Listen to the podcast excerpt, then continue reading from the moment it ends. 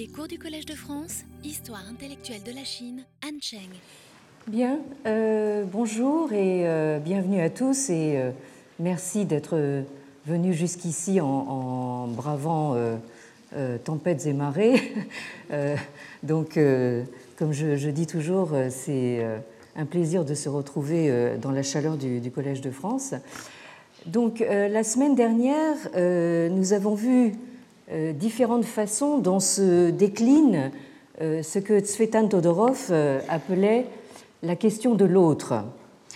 Todorov parlait en l'occurrence de la conquête de l'Amérique, du Nouveau Monde, par les Portugais et les Espagnols, qui a donné lieu à l'anéantissement de populations entières et de cultures très anciennes.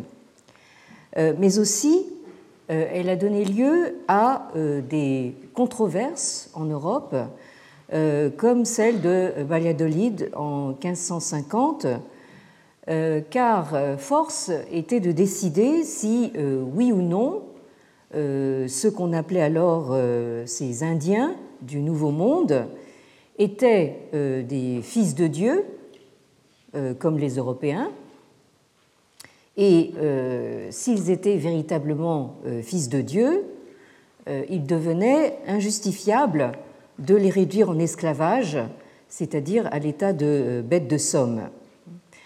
Alors l'affrontement entre, à l'autre bout du continent eurasiatique, donc l'affrontement entre les Han et les peuples des marges, a commencé par les nomades du nord et de l'ouest, notamment euh, les euh, Xiongnu, présentent certains traits communs avec le rapport entre Européens et Indiens du Nouveau Monde, puisqu'il s'agit de décider si ces êtres, je cite, au visage humain mais au cœur de tigre, euh, la fameuse expression donc euh, euh, sont ou non civilisables. Donc ça, c'était la grande question.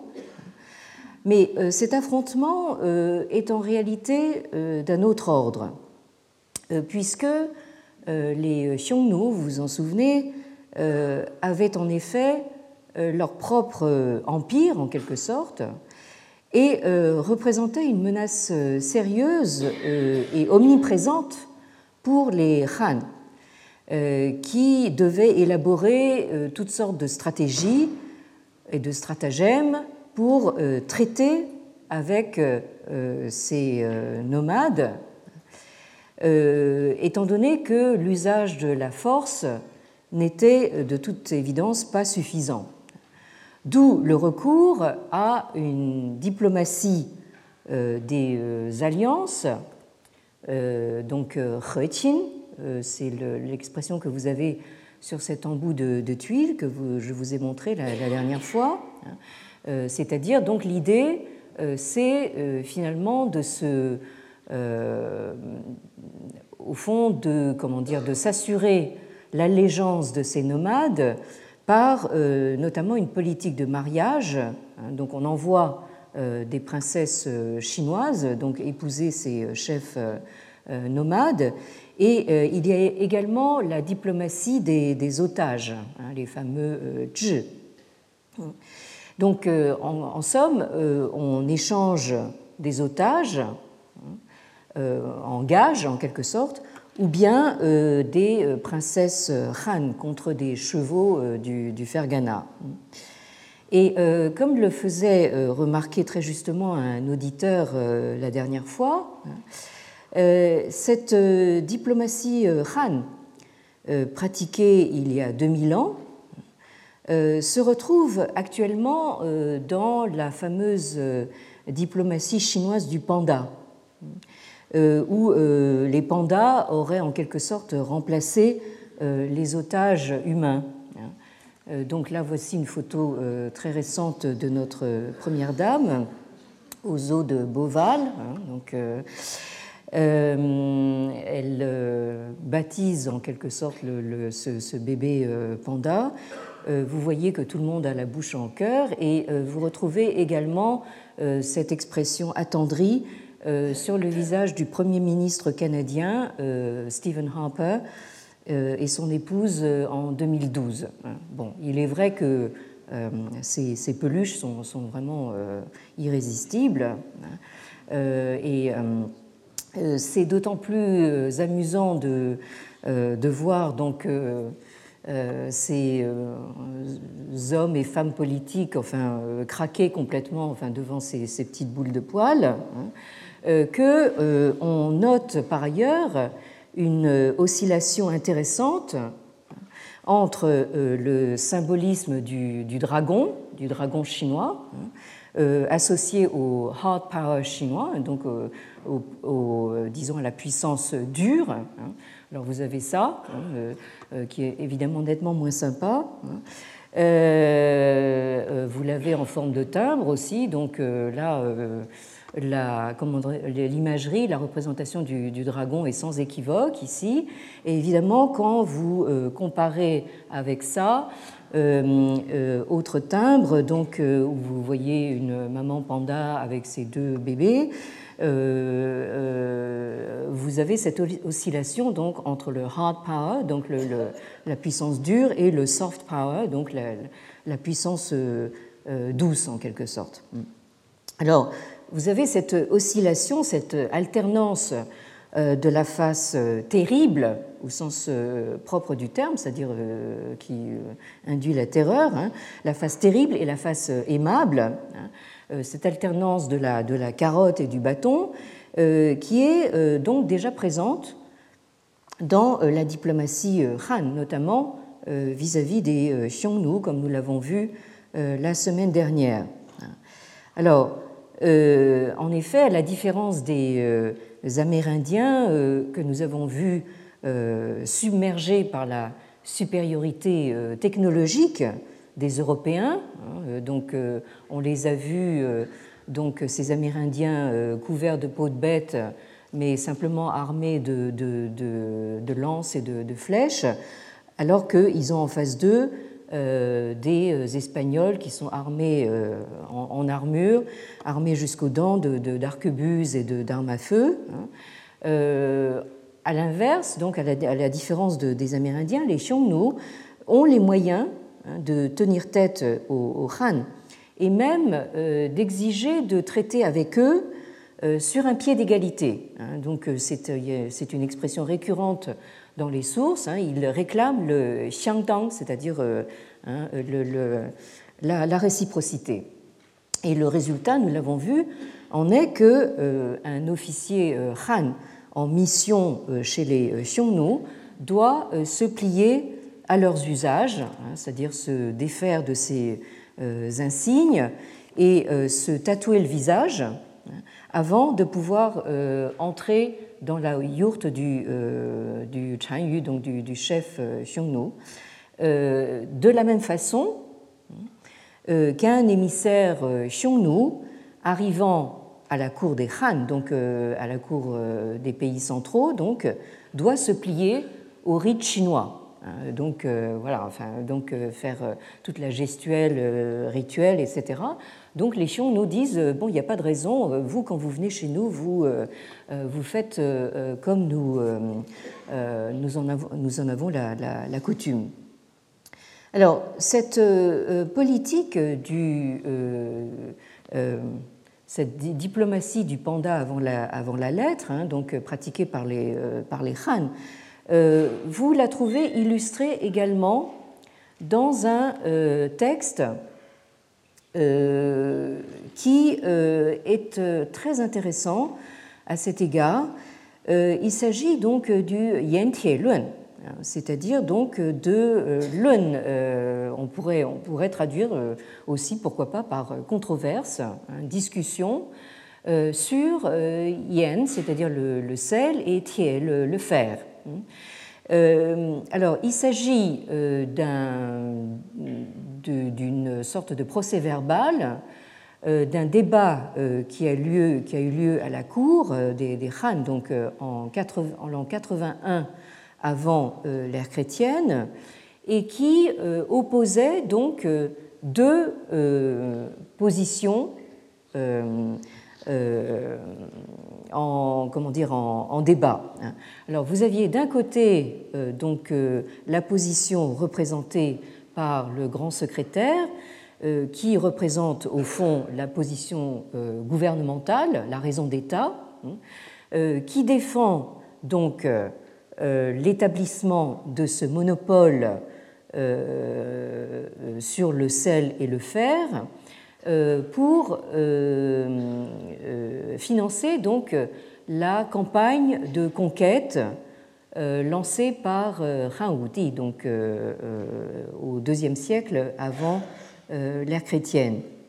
Et en face, vous avez euh, ceux qu'on appelle donc les, euh, lettrés, hein, qui sont en fait des espèces de confucéens bontins, hein, et qui, eux, défendent une politique confucéenne, c'est-à-dire justement cette fameuse politique par le jeune, c'est-à-dire une politique d'humanité, hein, euh, qui euh, euh, prétend que justement cette conquête par la, par la force, par l'imposition de la force, n'est pas productive hein, et qu'il vaut mieux donc instaurer une politique humaine à, à long terme.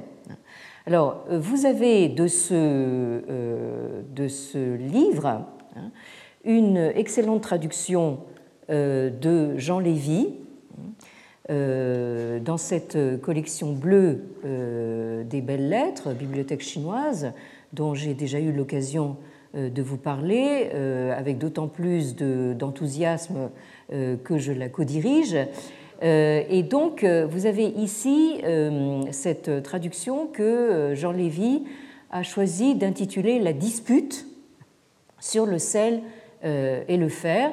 Et je suis d'autant plus contente d'évoquer le, nom de, Jean Lévy euh, qu'il va nous faire l'honneur euh, de venir nous parler donc dans notre séminaire de cet après-midi euh, à 16h30 sur une question, alors là aussi très disputée, à savoir celle de l'authenticité donc du texte des entretiens. Donc j'ai eu l'occasion ici même de vous en entretenir justement assez longuement et euh, Jean Lévy a ses, propres donc, euh, euh, opinions là-dessus.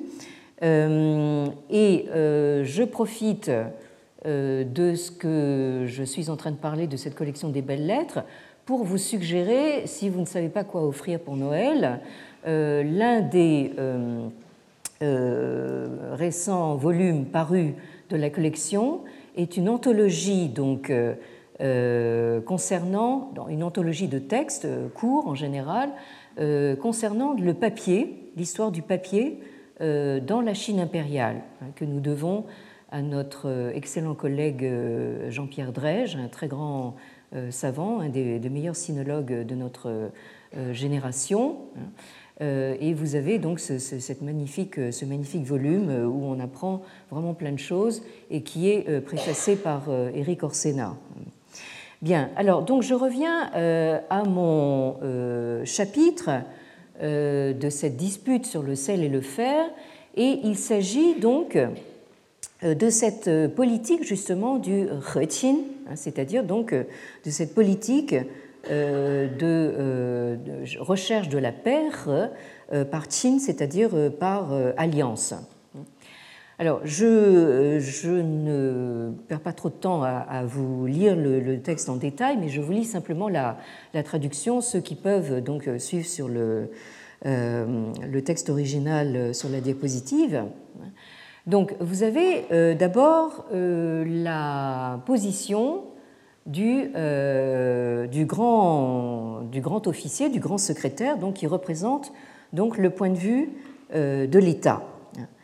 Alors, il commence par euh, justement euh, attaquer euh, bille en tête la conception confucéenne justement du, gouvernement, qui est faite justement de, ritualisme. Nous devons respecter les rites, même vis-à-vis de nos ennemis, etc.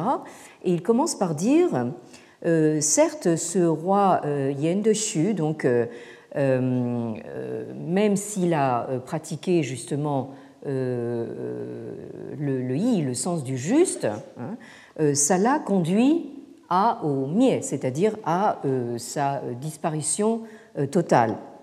Et de la même façon, le royaume de Luo, hein, donc le pays natal de, Confucius, fut amputé, et là je lis la traduction de Jean Lévy, donc fut amputé d'une partie de ses provinces en dépit de l'attachement de son, euh, de son prince, le duc euh, Ai, au, euh, au confucianisme. Hein, là, je, vous ai souligné donc cette expression donc Haoru, hein, c'est-à-dire donc de son, de son amour pour justement l'enseignement confucéen. Alors, ces deux princes connurent des revers pour s'être exclusivement voués aux activités civiles aux dépens des vertus martiales. Hein, donc là, vous avez cette euh, dichotomie, enfin très, très fameuse en, euh, en, Chine, donc le euh, Wen et le Wu. Hein. donc ces deux princes ont péri, hein, ou ont, enfin vraiment ont connu la défaite parce que ils connaissaient le Wen, c'est-à-dire donc la, la, culture justement raffinée, ritualiste, la culture écrite, euh, hein, mais il ne connaissait pas donc euh, justement l'art euh, de la guerre, hein. montrant par là qu'il ne connaissait qu'un des deux versants de l'art politique. Donc, si le sage se doit d'être vertueux, donc en chinois vous avez donc ku junzi du ren hein, donc il faut aussi qu'il sache construire des murailles pour se protéger et fabriquer des engins de guerre en vue de se défendre contre les agressions des méchants. Alors ce que Jean Lévy traduit par euh, méchants, hein, euh, ce sont les euh, hein, c'est-à-dire ceux qui justement ne pratiquent pas la vertu d'humanité euh, confucéenne. Donc ce que dit le grand secrétaire, c'est que au fond, euh, certes, pourquoi pas, hein, on peut, on peut euh, essayer d'être vertueux, mais en même temps, il faut savoir justement, euh, comment dire, organiser, enfin construire une, une défense militaire. Voilà pourquoi les chasses de printemps et d'automne fournissaient l'occasion de passer le peuple en revue et de compter les armes, de crainte qu'il ne relâche sa vigilance. Donc là, c'est un, un lien bien connu justement entre la pratique des chasses royales avec justement l'entraînement euh, à la guerre. Hein. Les lances et les boucliers sont les nerfs d'une nation, les murailles et les fortifications sont épines dorsales. C'est se dépouiller de ses vêtements et offrir son cœur au coup de l'ennemi que de les négliger. Alors maintenant, donc le grand secrétaire passe euh, justement à euh, au, Xiongnu, ici. Alors, les, les, Xiongnu, alors euh, euh, Jean Lévy euh, prend le parti de traduire Xiongnu par les Huns, hein, donc les Huns que nous avons connus de notre côté de, l'Europe bien plus tard. Hein. Alors cette assimilation est encore discutée, bon ça c'est un parti pris de, Jean Lévy, pour essayer justement de parler davantage en fait au public européen. Donc les Xiongnu manœuvrent avec rapidité et se déplacent sans bruit. Ils attaquent toujours au défaut de la cuirasse. Sans un minimum de défense, nous allons au désastre aussi sûrement que si nous offrions nos poitrines nues aux flèches et aux catapultes. Voilà ce que les hommes qui gardent les frontières redoutent et ce que nous voulons éviter à tout prix. Hein, donc euh, ici, euh, vous avez euh, une rhétorique assez belliqueuse que j'ai appelée la dernière fois hawkish pour emprunter un vocabulaire américain, hein, donc une rhétorique des, aigles hein, par rapport aux, colombes confucéennes. Hein. Et maintenant, vous allez avoir donc la réponse des, justement des colombes confucéennes avec les wenxue, c'est-à-dire donc les lettrés, justement ceux qui euh, représente le Wen, c'est-à-dire euh, euh, ces vertus de la civilisation et du raffinement ritualiste. Il n'y a pas si longtemps, le gouvernement décida d'ouvrir les passes afin de permettre aux Xiongnu je continue à utiliser le mot Xiongnu, bien que Jean Lévy continue à, parler des Huns. Donc, permettre aux Xiongnu et aux Chinois d'échanger leurs produits. Donc là, nous avons une indication intéressante sur ces colombes confucéennes qui défendent au fond le libre marché. Hein. Bon. Alors, depuis euh, les euh, Chanyu, donc les chefs, jusqu'aux plus pauvres des barbares, tous étaient nos alliés et nos vassaux. Hein. Alors, ce que, euh, Jean Lévy traduit ici, hein, c'est donc cette expression que vous avez ici, voilà, ici, donc Jie Han Neifu, hein. c'est-à-dire donc littéralement euh, tous ces euh, barbares euh, étaient tous Qing Han, c'est-à-dire en alliance avec les, les, Han, et Neifu à tel point qu'ils étaient intégrés à l'intérieur donc du système des, des, allégeances chinoises dont nous avons parlé précédemment. Alors ces barbares allaient et venaient le long de la Grande Muraille. Par la suite, après le traquenard manqué euh, d'un certain euh, Wang Hui au bourg du Cheval, les Xiongnu, indignés, rompirent l'alliance. Hein. Donc là, vous avez ici, donc euh, là tout d'un coup, les Xiongnu tueurs hein, c'est-à-dire donc ils, ils, mettent fin donc à cette politique de, de paix par alliance et commencèrent à attaquer les passes et les routes. Alors ici, euh, l'épisode auquel il est fait allusion euh, figure donc euh, dans le Shiji, dans les mémoires historiques de ce Tien, hein, au chapitre que nous avons, dont nous avons lu un passage consacré donc précisément au Xiongnu. Hein. Alors, ce dont il est question ici, c'est que précisément les Han avaient cherché à attirer donc le chef Xiongnu et son armée dans un traquenard en lui faisant euh, miroiter des richesses entreposées euh, à ce lieu dit donc euh, du bourg du cheval. Hein.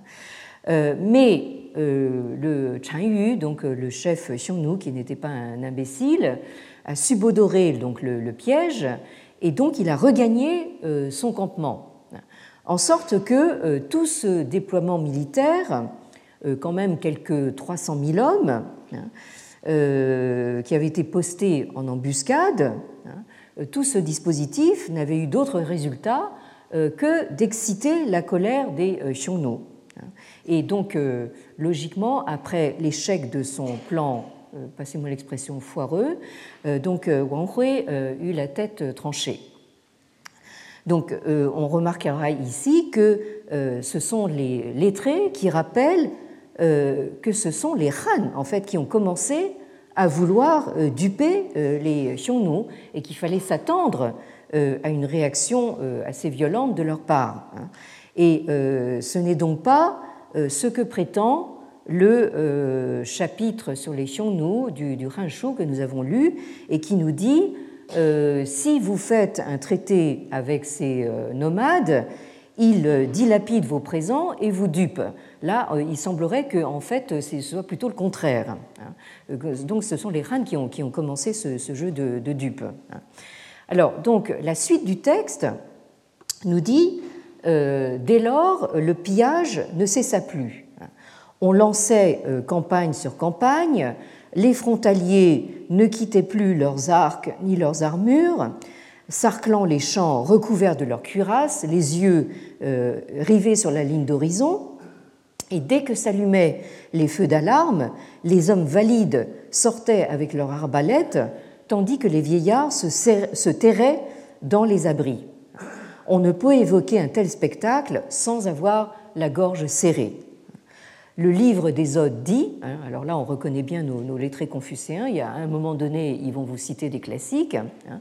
donc le livre des Odes dit À celui qui m'offre une pêche, je donne une prune.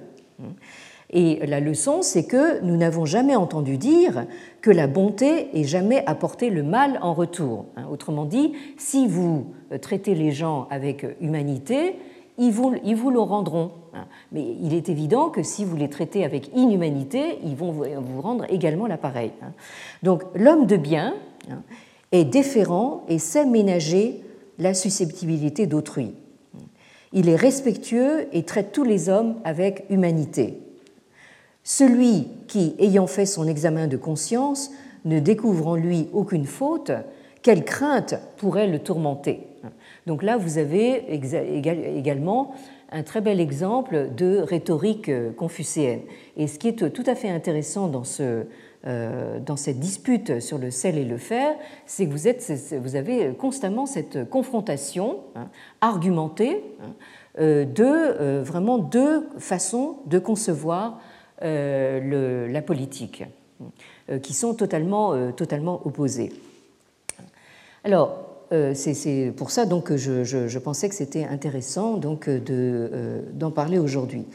Mais euh, comme nous l'avons euh, déjà remarqué, ce sont les mêmes Xiongnu euh, qui ont contraint les Han à aller chercher très loin à l'ouest des alliés pour tenter donc de les prendre en tenaille et de limiter leur, leur expansion. Et c'est donc ainsi que les Han sont entrés en contact avec le monde euh, que nous appelons aujourd'hui euh, Asie centrale et euh, le monde indien, hein, donc le subcontinent indien. Alors, dans les récits qu'en font le Shedi, donc les mémoires historiques de Sima Tian, et le Hanshu, c'est-à-dire donc les annales des, des Han antérieurs, dans ces récits, nous l'avons vu l'année dernière, apparaît la mention d'une contrée euh, qui va euh, rester durablement dans l'imaginaire chinois. Et cette euh, contrée est appelée dans les, dans les sources chinoises Shenzhou. Alors vous avez des variantes, des prononciations diverses, donc ça peut être également Juandu ou Yuandu. Hein. Euh, et euh, une appellation qui est destinée à se confondre avec l'appellation euh, plus moderne, donc qui est encore celle usitée actuellement, de Yinto pour désigner l'Inde. Donc, il s'agit ici donc d'une translittération probablement du sanskrit, donc Sindhu, hein, euh, qui désigne un fleuve ou une rivière, euh, ici donc euh, vraisemblablement l'Indus, qui est son nom latin, dont le bassin inférieur est connu sous le nom de Sindh. Sindh, qui est actuellement une, région au, Pakistan. et Sindhu est donc à, l'origine ce, mot hindou par, lequel les hindous euh, se désignent eux-mêmes euh, aujourd'hui. Alors, euh, vous avez ici un passage du Ho Han c'est-à-dire donc des annales des Han postérieurs, dans un chapitre entièrement consacré donc au Xiyu, c'est-à-dire donc aux contrées de l'Ouest. C'est dans ces sources Han que nous commençons à voir apparaître cette notion de Xiyu. Euh, euh, le, le Xi, c'est donc l'Ouest. Et euh, c'est donc quelque chose qui va désigner d'abord justement tout l'Asie centrale et le, et le monde indien, comme je l'ai dit, et bien plus tard va désigner donc euh, disons euh, une partie plus occidentale, euh, à savoir l'Europe, essentiellement au moment donc, où les missionnaires chrétiens commencent à arriver en Chine à partir donc essentiellement du XVIe siècle. Donc cette, cette notion de Xi de, du Grand Ouest commence à apparaître donc au tournant donc de, de l'ère chrétienne dans les, dans les sources chinoises. Alors, euh, je ne relis pas dans le détail ce, passage, mais euh, je pense que euh, pour faire le raccord avec ce que nous disions l'année dernière, c'est important de, rappeler rapidement donc la, traduction. Alors, le passage commence avec la dénomination Tianzhu, hein, qui est également une façon de désigner très vaguement le monde au-delà de, l'Himalaya, c'est-à-dire donc le, monde indien, hein, Tianzhu Guo. Hein, le royaume de Tianzhu porte aussi donc ce nom de euh, Shendu. Ce royaume est situé à plusieurs milliers de li au sud-ouest des euh, Yuezhi. Alors, euh, les Yuezhi, nous, nous allons voir que justement c'est ici, plus exactement ici, donc, ces Yuezhi sont donc une population euh, que justement les, Han ont essayé de convaincre euh, de euh, faire alliance avec eux contre les Xiongnu. Donc l'idée, c'était de prendre les Xiongnu à revers, hein, en cherchant des alliances beaucoup plus à l'ouest, et prendre au fond les, les Xiongnu en tenaille. Alors, les coutumes de ce royaume, de Tianzhu ou de, ou euh, sont identiques à celles des Yuezhi, mais euh, le pays est bas, humide et d'une chaleur étouffante. Donc là, on reconnaît effectivement euh, l'Inde. Hein. Ce royaume est près d'un grand fleuve, donc on suppose qu'il s'agit de, l'Indus, justement, les gens montent des éléphants pour aller au combat. Ça, ça a vraiment frappé l'imagination chinoise. Dès, qu'on parle de on voit tout de suite quelqu'un monter sur un éléphant. Hein. Euh, ils sont plus faibles que les Yuezhi. Alors, alors euh, ici, vous, avez juste une juxtaposition, vous n'avez pas de, lien de causalité, mais on peut éventuellement en supposer un. Ils sont plus faibles que les Yuezhi, ils pratiquent la voie du Bouddha. Aussi, est-ce devenu une habitude pour eux de s'abstenir d'attaquer et de tuer? Quand on part vers l'ouest de chez les Yuezhi et du royaume de Gaofu, au sud, on, arrive à la mer occidentale et à l'est au royaume de Panqi. Tout cela fait partie de Shendu. Shendu compte plusieurs centaines d'autres villes qui ont chacune leur chef et plusieurs dizaines d'autres pays qui ont chacun un roi. Alors ça aussi, euh, c'est quelque chose qui est de nature à frapper donc le lectorat euh, chinois, euh, cette multiplicité de royaumes. Hein. La Chine Han est déjà passablement comment dire, unifiée et centralisée, et de voir cette, cet émiettement enfin, de, royaumes, ça c'est quelque chose qui les, frappe beaucoup. Alors bien que ces petits royaumes diffèrent quelque peu les uns des autres, ils portent tous le nom de Shentu et appartenaient tous à cette époque, alors c'est-à-dire donc euh, euh, euh, à l'époque du document sur lequel se fonde ce passage, c'est-à-dire vers 125 de l'ère chrétienne, ils appartenaient tous aux Yuezhi. Les Yuezhi avaient tué leur roi et installé un général en chef pour mettre leurs gens sous un même commandement. Donc c'est pour ça, là, les, pour, les, pour les hein, quelqu'un de puissant, hein, c'est quelqu'un qui arrive justement à euh, jouer le rôle d'hégémon, hein, d'imposer son hégémonie sur une multitude de royaumes. La terre de Shentu produit des éléphants, ça on, a compris. Donc euh, là, je pense que ce qui intéresse les Chinois, et ça les intéresse encore, c'est l'ivoire. Euh, des rhinocéros, et là aussi c'est encore d'actualité, donc euh, ce qui les intéresse c'est la corne, de l'écaille de tortue, de l'or, de l'argent, du cuivre, du fer, du plomb, de l'étain. Hein, donc là, ils ont repéré qu'il y avait des ressources donc naturelles assez considérables.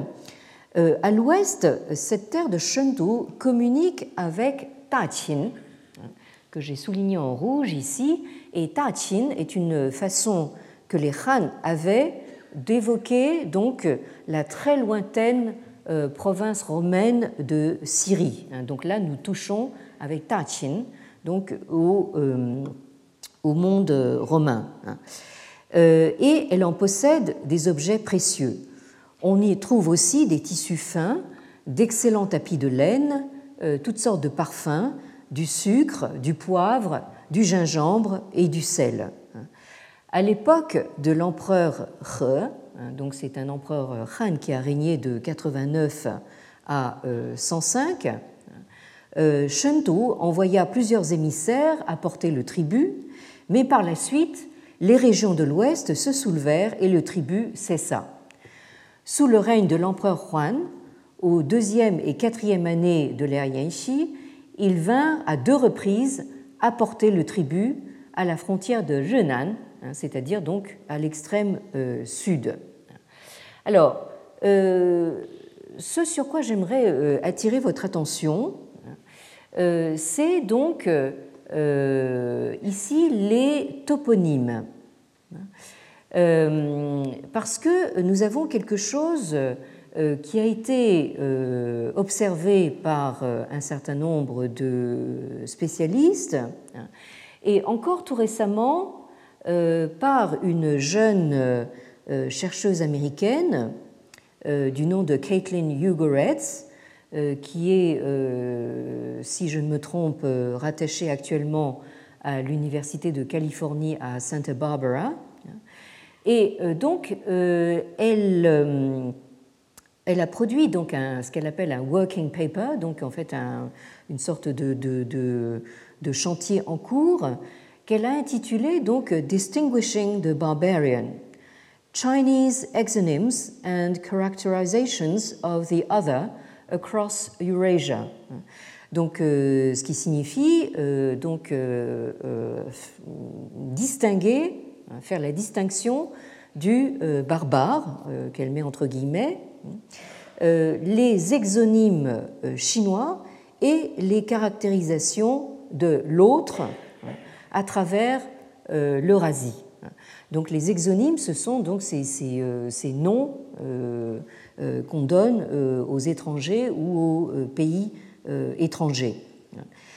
Et elle fait une synthèse justement de ce qui a été observé par ses prédécesseurs euh, en euh, proposant euh, des considérations, à mon avis, très intéressantes sur un glissement très net à l'époque Han dans le choix des noms utilisés pour désigner les populations non chinoises et notamment le glissement dans les graphies de ces noms. Alors, euh, vous voyez sur, la carte, euh, euh, sur la diapositive, nous avons effectivement donc une grosse partie du continent eurasiatique hein, qui est divisée par cette ligne rouge en pointillé. Alors inutile de dire que cette ligne est totalement artificielle, bien sûr, mais elle fait quand même apparaître que à l'ouest de, cette, ligne, hein, euh, vous avez donc un regroupement enfin, d'exonymes qui n'a rien à voir avec ce qui se passe à l'est. Alors, euh, pour vous rendre les choses un peu plus claires, peut-être, euh, vous avez donc ici, à gauche de la diapositive, les exonymes qui nous sont un petit peu familiers maintenant, c'est-à-dire ceux qui sont euh, réservés donc euh, aux marges euh, de, des pays centraux, des pays Han donc, hein, donc à commencer par les Xiongnu. Ensuite, vous reconnaissez ici les Ti, les Man. Hein. Et on remarque que, et ça c'est, je, pense que c'est un phénomène Han, hein, que euh, vous avez euh, dans beaucoup justement de ces dénominations l'ajout de euh, radicaux, ou ce qu'on appelle familièrement des clés, hein, ce, que, vous avez sur la, soit à gauche, soit en bas des, caractères, hein, des radicaux qui évoquent le monde animal. Alors, euh, vous avez ici, par exemple, les euh, ti. Donc, euh, Xiongnu a commencé par Xiongnu. Il faut, il faut rappeler que la nu veut dire esclave. Donc déjà, vous avez une connotation quand même assez claire dans la désignation donc, de ces nomades du Grand Ouest et du Grand Nord chinois, hein, qu'on traite d'emblée donc d'esclaves. Ça, ça nous rappelle un petit peu les esclaves par nature d'Aristote. Hein. Bon. Alors, ensuite, euh, vous avez ti, par exemple, et vous avez euh, sur la partie gauche du caractère, donc euh, ce qui, isolé, donne ce, radical-là, qui veut dire le chien. Donc les ti, ce sont des chiens. Et vous avez dans la foulée, si j'ose dire, donc une autre peuplade qu'on a appelée carrément donc les euh, c'est-à-dire donc les Rong. Les Rong, ce sont les euh, non civilisés de, l'Ouest, vous vous rappelez peut-être, euh, qu'on appelle carrément les euh, Rong chiens. Hmm. Voilà. alors, si vous prenez maintenant les non civilisés du Sud, c'est-à-dire les, les Man, vous voyez donc dans la partie inférieure du caractère ce radical ici, hein, qui désigne donc euh, tout ce qui est euh, tout ce qui rampe. Alors les insectes, les, les vers, les reptiles, hein, euh, ce qu'on appelle en, anglais les creepy crawlies, hein, donc tout, ce qui, tout ce qui vous fait, horreur en gros. Hein, bon. Et donc vous retrouvez ce, ce, ce, radical donc, du, du, du ver rampant. Hein, euh, pour qualifier donc les non civilisés du, Sud et pour euh, ne rien arranger euh, dans la terminologie actuelle. Hein, pour parler d'un sauvage en chinois moderne, on, parle de yeman, c'est-à-dire donc de, sauvage man. Hein. Bon, et vous retrouvez donc ce radical du, du rampant. Hein, euh, dans, pour le nom de d'autres peuplades, hein, les euh, Zhou, Zhou, etc. Hein. Bon.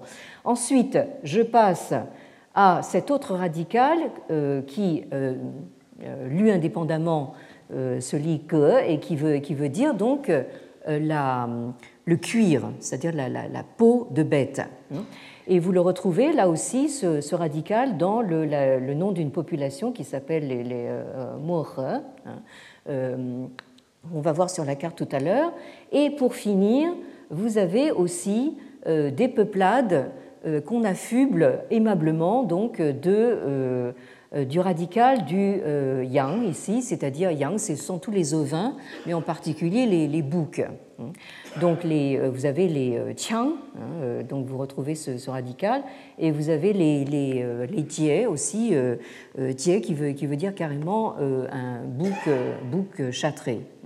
Donc vous avez toutes ces dénominations fort aimables hein, de ces populations hein, que vous retrouvez donc sur la partie est de la carte. donc vous avez vos, vos Xiongnu ici, n'est-ce pas?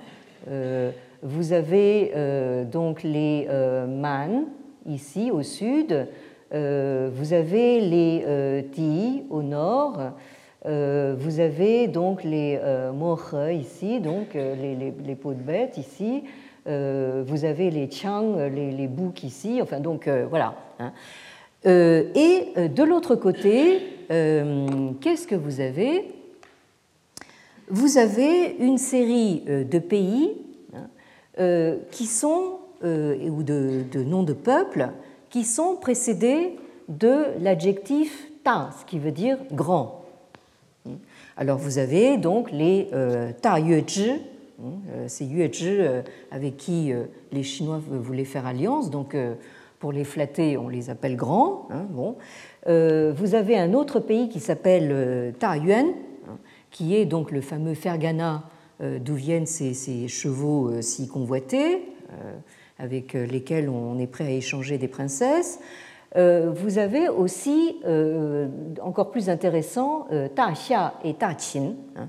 Alors, Ta Xia désigne donc la Bactriane. Hein, et Ta Qin, comme je l'ai dit tout à l'heure, désigne donc l'Empire romain. Hein. Alors, ici, on fait fort parce que non seulement on les qualifie de grands, on retrouve donc cet adjectif ta, hein, mais en plus on leur donne le nom des noms qui sont en principe réservés à la Chine. Hein. Donc Xia, en principe, ça désigne les rois Xia, c'est-à-dire les, Chinois, et Qin, c'est le nom donc d'une dynastie euh, chinoise et non des moindres, puisque c'est elle qui a unifié donc l'espace euh, chinois. Hein. Alors en dessous, vous avez euh, Kangju et euh, Anxi. Donc euh, Kangju, c'est donc la, Sogdiane, et Anxi, c'est le pays des, des Parthes, le royaume des Parthes. Donc là, vous avez des, noms qui à consonance extrêmement agréable, puisque Krangju, ça veut dire en fait euh, euh, une, demeure euh, saine, hein, et Anxi, ça veut dire donc un, repos serein. Hein. Bon, si vous prenez le sens littéral des, termes. En dessous, vous avez Kueshuang, qui euh, désigne le royaume des, des Kushan. Donc, euh, alors, Kueshang, ça veut dire la, rosée euh, noble. Kue, hein, hmm.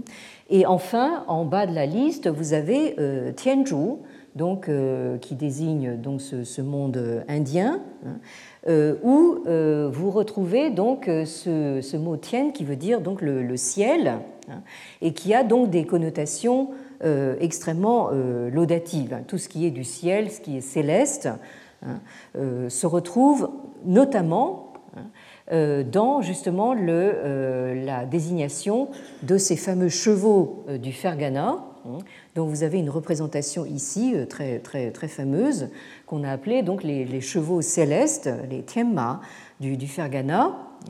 et ici, ce, cheval est représenté euh, véritablement comme étant dans le ciel. Hein, il, semble euh, voler. D'abord, il a un de ses sabots euh, appuyé sur une, hirondelle. Et il vous voyez, c'est un cheval absolument magnifique avec une silhouette extrêmement élancée qui est en pleine, en pleine course. Hein, là, vous le voyez de, l'autre côté. Donc, c'est vraiment, on comprend que, enfin, on comprend que l'empereur Han ait voulu échanger des princesses chinoises contre, contre des, euh, euh, des, magnifiques bêtes comme ça. Hein. Bien. Alors, donc euh, là, je reviens à ma carte. Donc, vous retrouvez ici ces, dénominations donc, à l'ouest de cette ligne imaginaire. Donc, vous avez les Yuezhi, vous avez Kangju, vous avez les euh, Ta Yuan, etc. Enfin, euh, Ta ici, euh, Ta Qin ici à l'extrême à l'extrême ouest. Vous avez Anxi ici, Kuishuang et ici donc Tianzhu, hein, autrement appelé Shenzhou.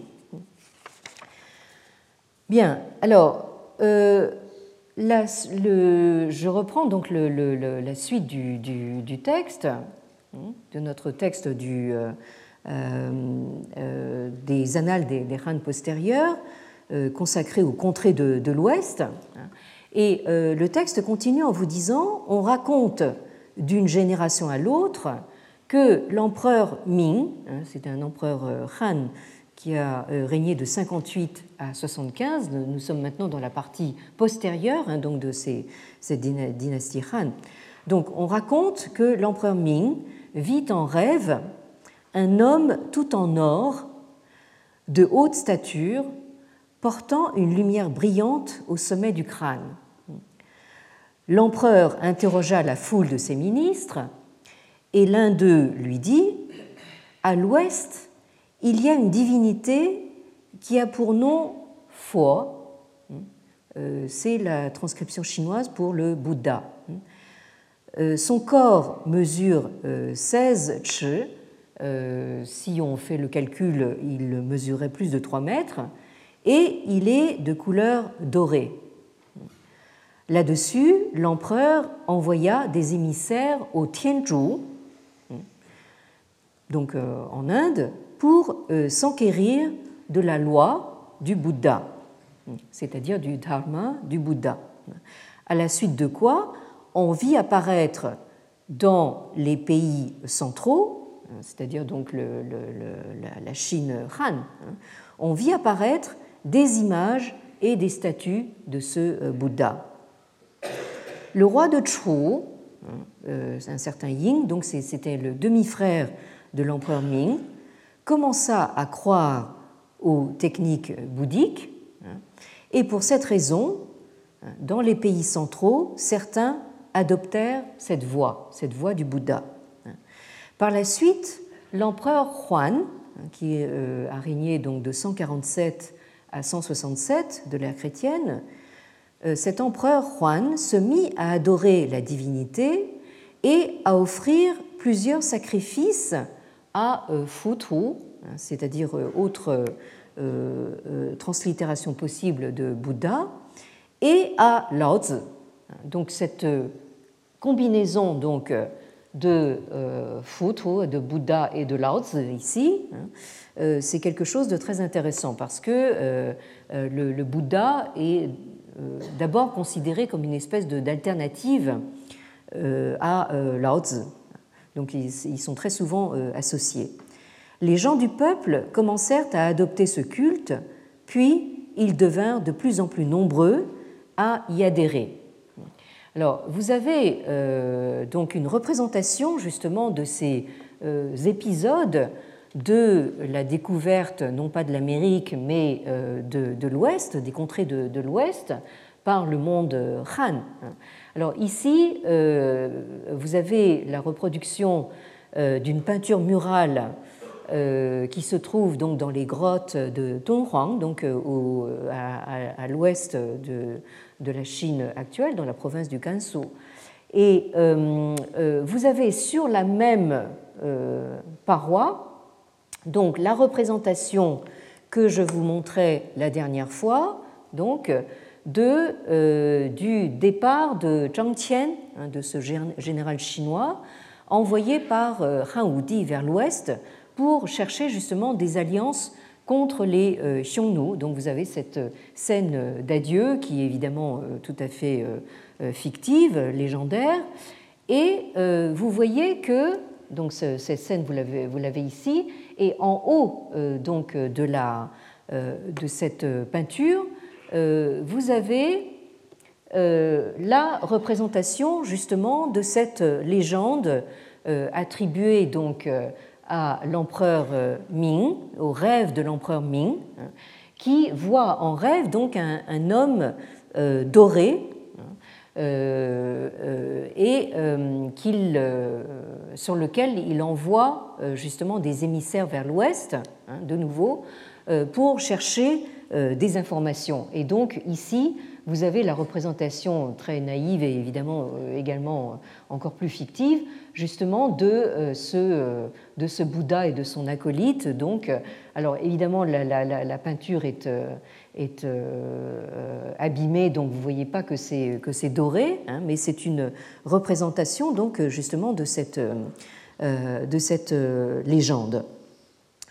Et donc, nous avons ici l'une des premières mentions, des toutes premières mentions de cette présence bouddhique euh, d'origine indienne en, terre chinoise. Hein.